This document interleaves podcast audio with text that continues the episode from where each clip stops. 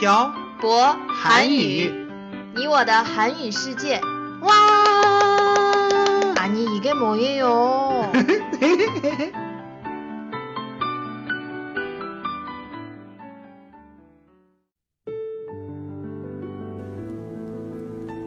“跟朴博学韩语，请在淘宝搜索店铺“朴博韩语”查看课程详情。欢迎大家一起来学习。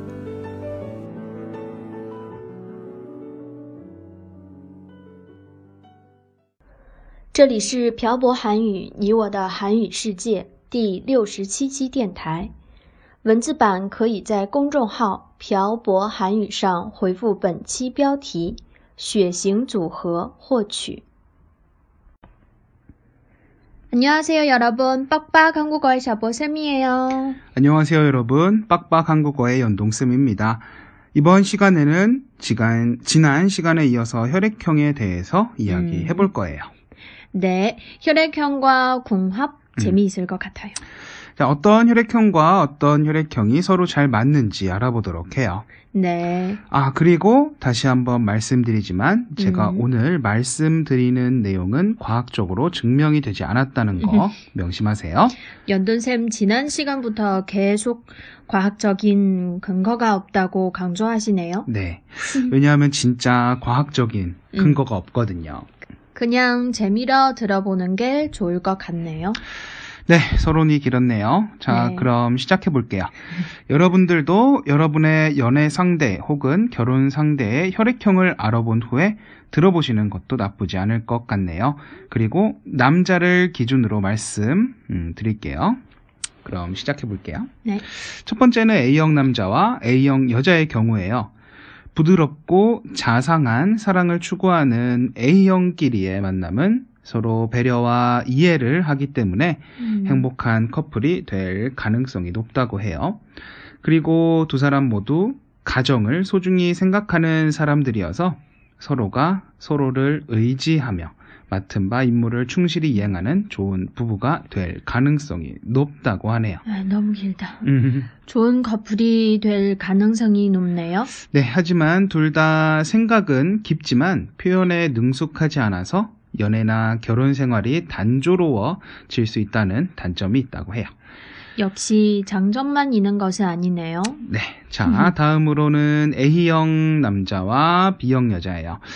서로 자신과 다른 성격에 강한 매력을 느끼고 자신의 역할에 최선을 다하면서도 자유롭다고 해요. 그래서 비교적 건강한 연애나 결혼 생활이 될 수 있다고 해요. 하지만 자기 표현을 안 하는 남편에게 아내가 답답함을 느낄 수도 있다고 해요. 음, 그리고 아내의 자유로운 사고와 행동 때문에 남편이 오해를 할 수 있지만 마음이 변하는 것이 아니기 때문에 아내를 믿어주고 차츰 변할 수 있도록 코치를 해주는 것이 좋다고 해요. 한마디로 요약하자면 친구 같은 부부가 될 수 있다는 거죠. 친구 같은 부부 좋네요. 자, 다음은 A형, A형 남자와 B형, 아니, O형 여자예요. 어, 이 커플은 남성의 강한 정신력과 음, 논리 정연한 엄격함이 여성에게 매력이 될 거라고 해요. 음, 여성의 솔직한 천진난만함은 남성에게 평온한 안식을 주게 된다고 하네요. 음, 하지만 엄격함이 지나치면 갑갑함을 느끼게 할 수 있고요. 그래서 표현력이 부족한 남성을 여성이 이해해주는 마음을 가지면 좋다고 해요. A형은 제, 대체로 표현을 하지 않나 보네요. 네. 혈액형별 성격에 대해서는 지난 시간에 설명해 드렸으니 지난 시간의 내용을 참고해 주시기 바랄게요. 음, 자, 다음은 A, A형 남자와 AB형 여자예요.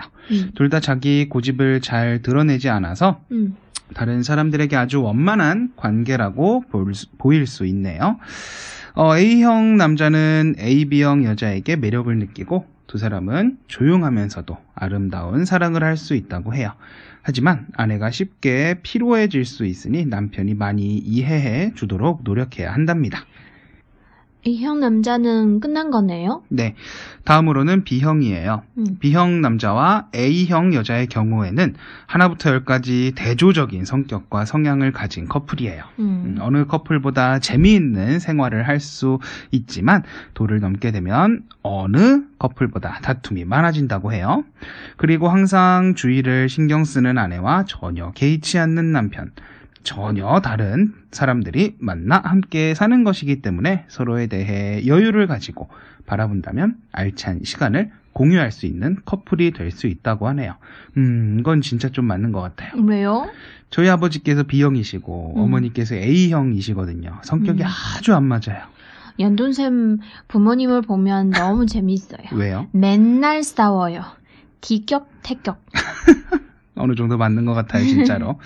자, 계속해서 B형 남자와 B형 여자에 대해서 이야기해 볼게요. 자, 대부분의 B형 커플은 오랜 친구로 만나 오다가 정이 생긴 커플일 가능성이 높다고 해요. 어, 게다가 둘 다 너무 유별나서 재미없는 부부 생활이 될 수 있지만 음. 상대방을 인정하면 오히려 더 활발하고 재미있는 생활을 할 수 있다고 해요.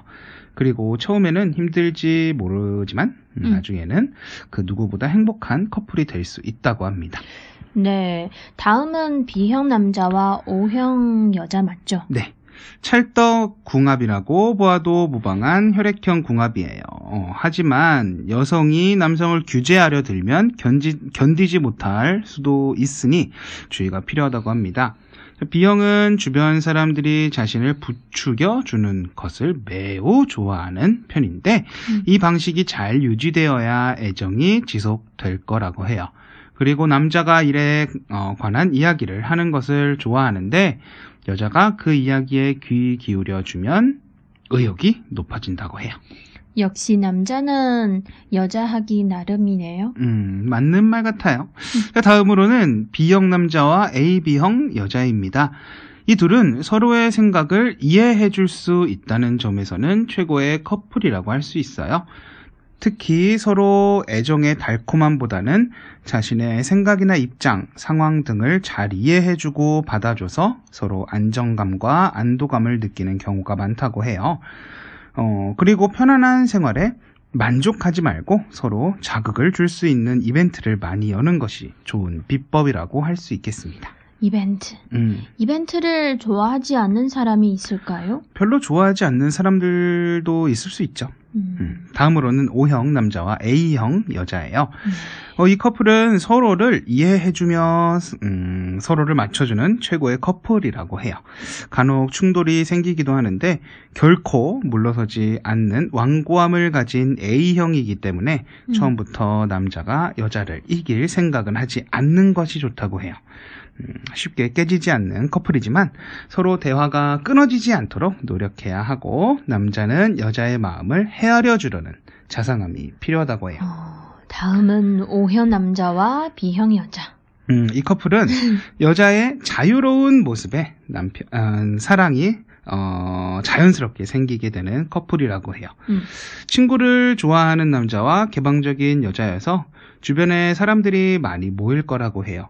치켜 세워주는 것을 좋아하는 남자이니 가끔은 여자가 남, 남자를 치켜 세워주는 것이 좋고 여자는 자신을 가꾸고 아름답고 활기찬 모습을 보여주는 것이 좋다고 하네요.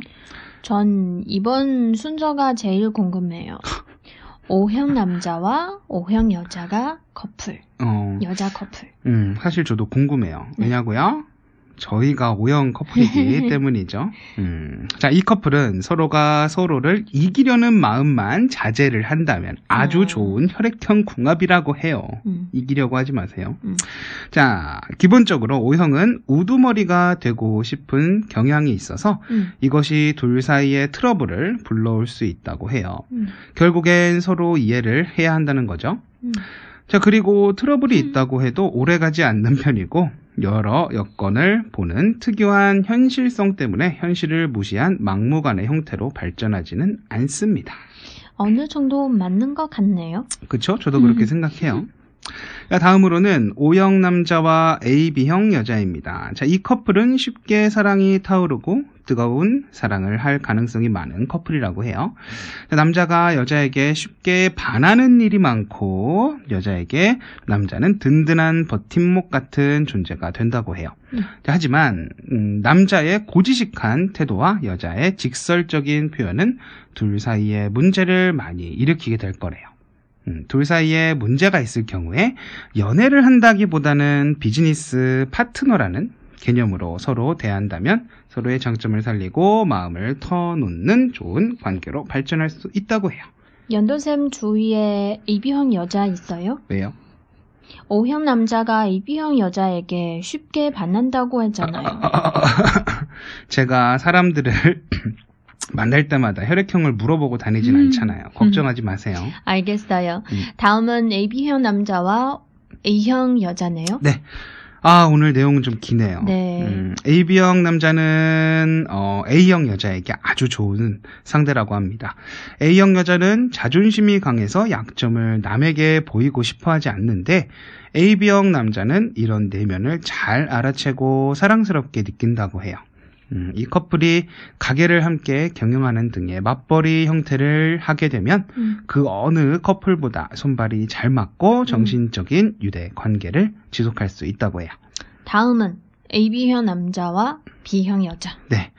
어, 이 커플은 둘이 서로의 사고방식을 잘 이해할 수 있다는 점에서 최고의 커플이라고 할 수 있대요.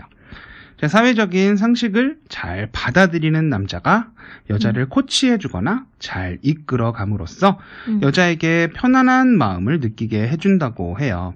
그리고 자유로운 성향의 여자를 가두려고 하지 말고 차라리 함께 활동하는, 활동을 하는 것이 좋은 관계를 발전시켜 나갈 수 있는 지름길이라고 해요.